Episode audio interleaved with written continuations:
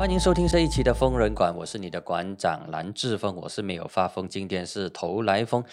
现在开始一个新的单元，就是本周精华。一个星期七天，每一天二十四小时的话，其实整个地球、整个国际社会，还包括了我们的马来西亚，都发生了许多值得你关注的大课题，还有一些是小课题，还有一些是漏网新闻。那么，我们先从大的课题来看，就是全球头条。那么，相信这一个星期就是十月的第一个星期，大家最关注的就是美国总统特朗普。感染新冠肺炎，有些媒体或者是有一些比较乖姑的人呢，就用“终于感染了”这一个新冠肺炎。那么在其他的一些地方呢，我看到，呃，比如说一些中国的网民就把特朗普形容为特别不靠谱，特别不靠谱。那么其他的一些不喜欢特朗普的人就说他是特别离谱，不管是特别不靠谱，还是特别离谱，还是嗯一些台湾媒体用的川普都好，讲的都是同一个人，Donald Trump。那么他在十月二日的时候就证实他跟他的太太梅拉尼呢。证实感染了新冠肺炎。那么，呃，在十月五日的时候，他在十月二日。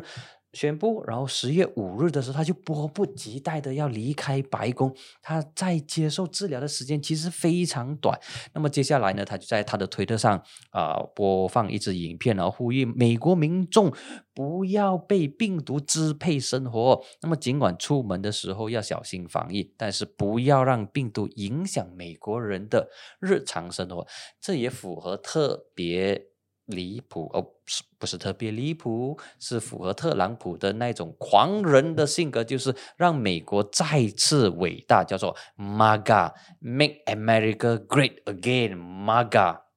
好，那么。真正能够让 MAGA 出现的，其实不应该只是靠特朗普一个人。那么他的政治对手，特别是民主党的总统候选人拜登呢，就不断盯着他，不断的讲讲讲讲，说你特朗普，你讲的这一句话呢，其实是没有意义的。你这番话应该要跟失去亲人的二十万五千个家庭说吧。那么根据美国的这个大学统计，在这个新冠肺炎之下，美国至今已经有超过了七百四十五。五万人感染，死亡人数呢接近二十一万人，每一天有超过四万四千宗新增的感染率，所以呢，美国的新冠肺炎情况呢是非常的严重。那么这一个呢，就是关系到美国的新闻呢，其实关系到美国还有另外一则也是跟特朗普有关的，就是他跟拜登。民主党候选人的第二场辩论呢？那么这个辩论呢，到底会在什么样的情况之下举行？会不会如期举行呢？到目前为止还不知道。那么除了总统候选人之外，其实两位副总统的候选人呢也有辩论。不过呢，他们的这个辩论一般上都不会受到媒体太大的这一个关注，因为。全国甚至是全世界的焦点都放在美国总统的身上。那么副总统彭斯或者是跟另外一名贺锦丽之间的这个辩论呢？坦白讲，没有太大的这个亮点存在。当然，有一些人说：“哎，谈论副总统啊，不要看清副总统啊。”对，美国宪法说，副总统呢是在总统不能够执行任务的时候，那么副总统呢就能够执行总统的这个任务。不过传统上来说，根据一般的这个惯例呢，副总统能够发挥的角色其实是不多。他的这个能够发挥的这个角色跟功能，有些时候呢，甚至比国务卿还要低。那么我们再看回去，美国总统啊，美国副总统的这辩论呢，是从一九七六年第一次开始。它跟总统辩论不同，总统辩论呢有三场，但是副总统辩论呢通常只有一场。那么主题围绕总统辩总统候选人的那一些他们的这个方针啊，他的这些相关的这个课题。同时，副总统的辩论呢的这个关注度啊，他的这个热度、讨论度、媒体的这个聚焦点。呢也比总统来的少，所以这个呢是正常的。所以这两则呢就是跟美国、跟特朗普、跟疫情、跟美国总统选举有关。还有另外一个课题呢，就是十月一号的这个中国国庆日啦。那么中国的这个国庆啊，就是有廉价，就是中国十亿的国庆黄金周。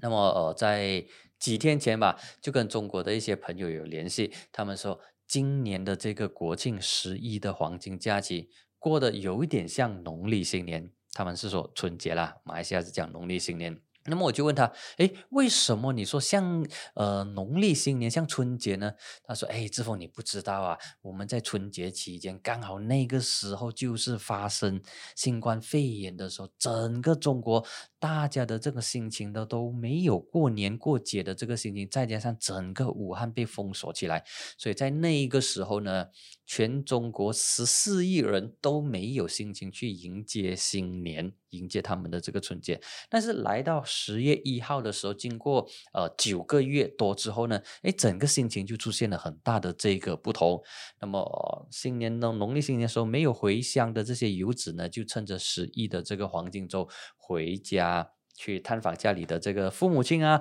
或者是去拜访一些朋友。那么这一个呢，就是今年比较不同的中国的十一的黄金周了，真正意义上的这个放长假。那么十一黄金周呢，对消费也带来很大的这一个推动，以及。旅游业是一个很重要的一个因素，因为现在中国呢是，就算它开放边界的话，相信也没有太多人敢在这个时候买机票飞去中国旅游吧。所以中国的旅游或者是中国国内的消费呢，就靠国内的这个内需来支撑。所以这一点呢，中国有这个优势，因为它有十四亿的这个人口。那么相对之下，马来西亚的人口就只有三千两百万，要靠本地这三千两百万人来撑起这个马来西亚的小小的经济体呢。呃，难度是有一点高哦。这个就是大国跟人口小的国家，我不叫小国，就人口少的这个国家，一个很大的一个分别了。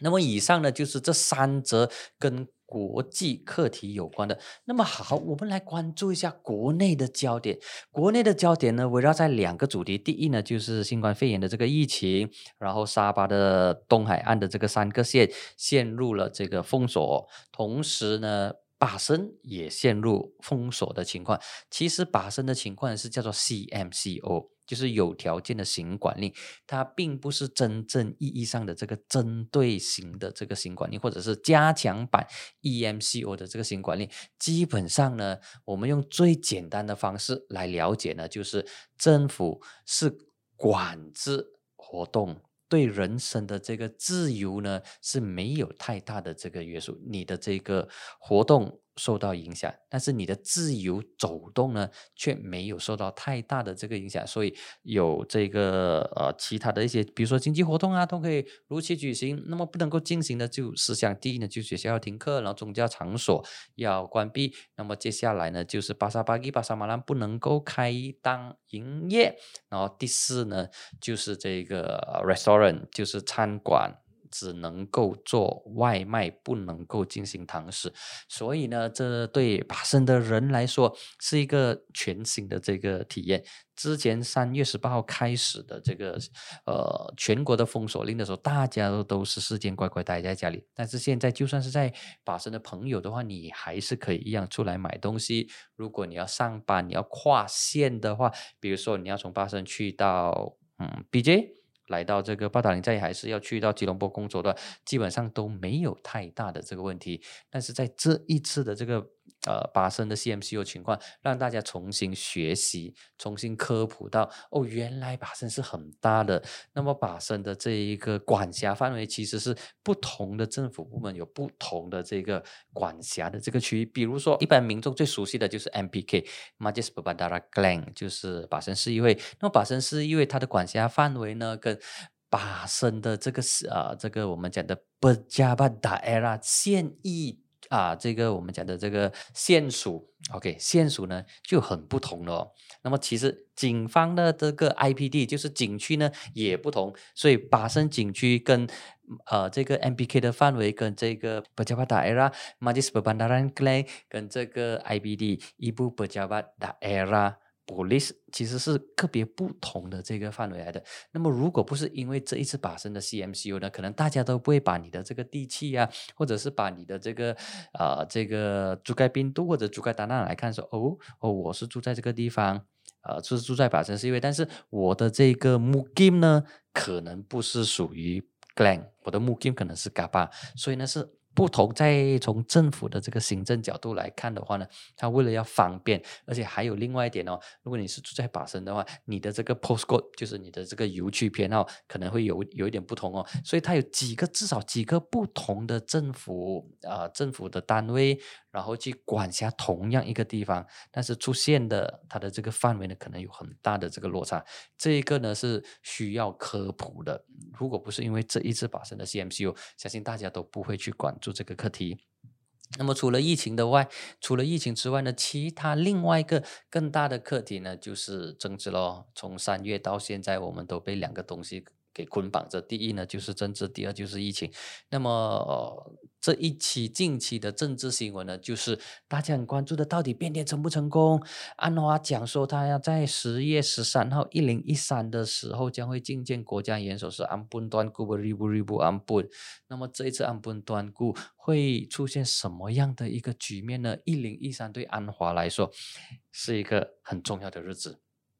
他终于获得觐见元首的机会了，终于能够入宫了。那么，如果他没有机会入宫，或者是他这一个觐见元首的时间越拖越长的话，那么他本身所掌握到，特别是跳船过来的这些乌统议员的话，可能军心就会动摇了。可能在那边是想说：“哎，你安我到底行行不行啊？你顶不顶啊？为什么将就元首都没有召见你？是不是元首对你也没有信心了？那么我还要不要跟你一起？”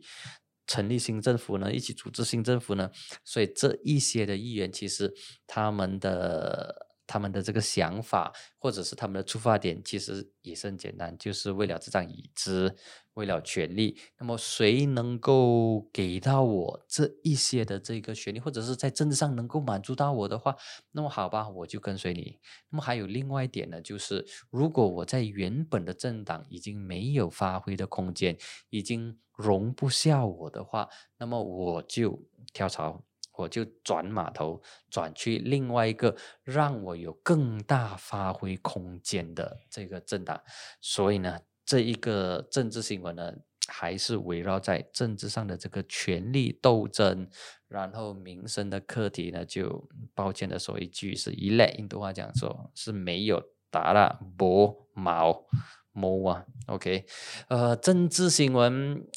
对，它是很重要。讲到政治的时候，其实很多人都有都有那种感觉，说：“哎，政治新闻太累人了啦。为什么这些政治人物呢，都来来去去都一直在讲，都一直在讲权利，都一直在讲说为民服务，呃，服务人民。还有呢，就是过去很流行的就是救国。”不管是西蒙也在救国，国盟也在救国，然后其他的人也在救国。如果真的这个国家生这么早要你来救的话，那么其实你自己也救不了自己。首先你要先救救你自己先哦，不要一直把国家的这个。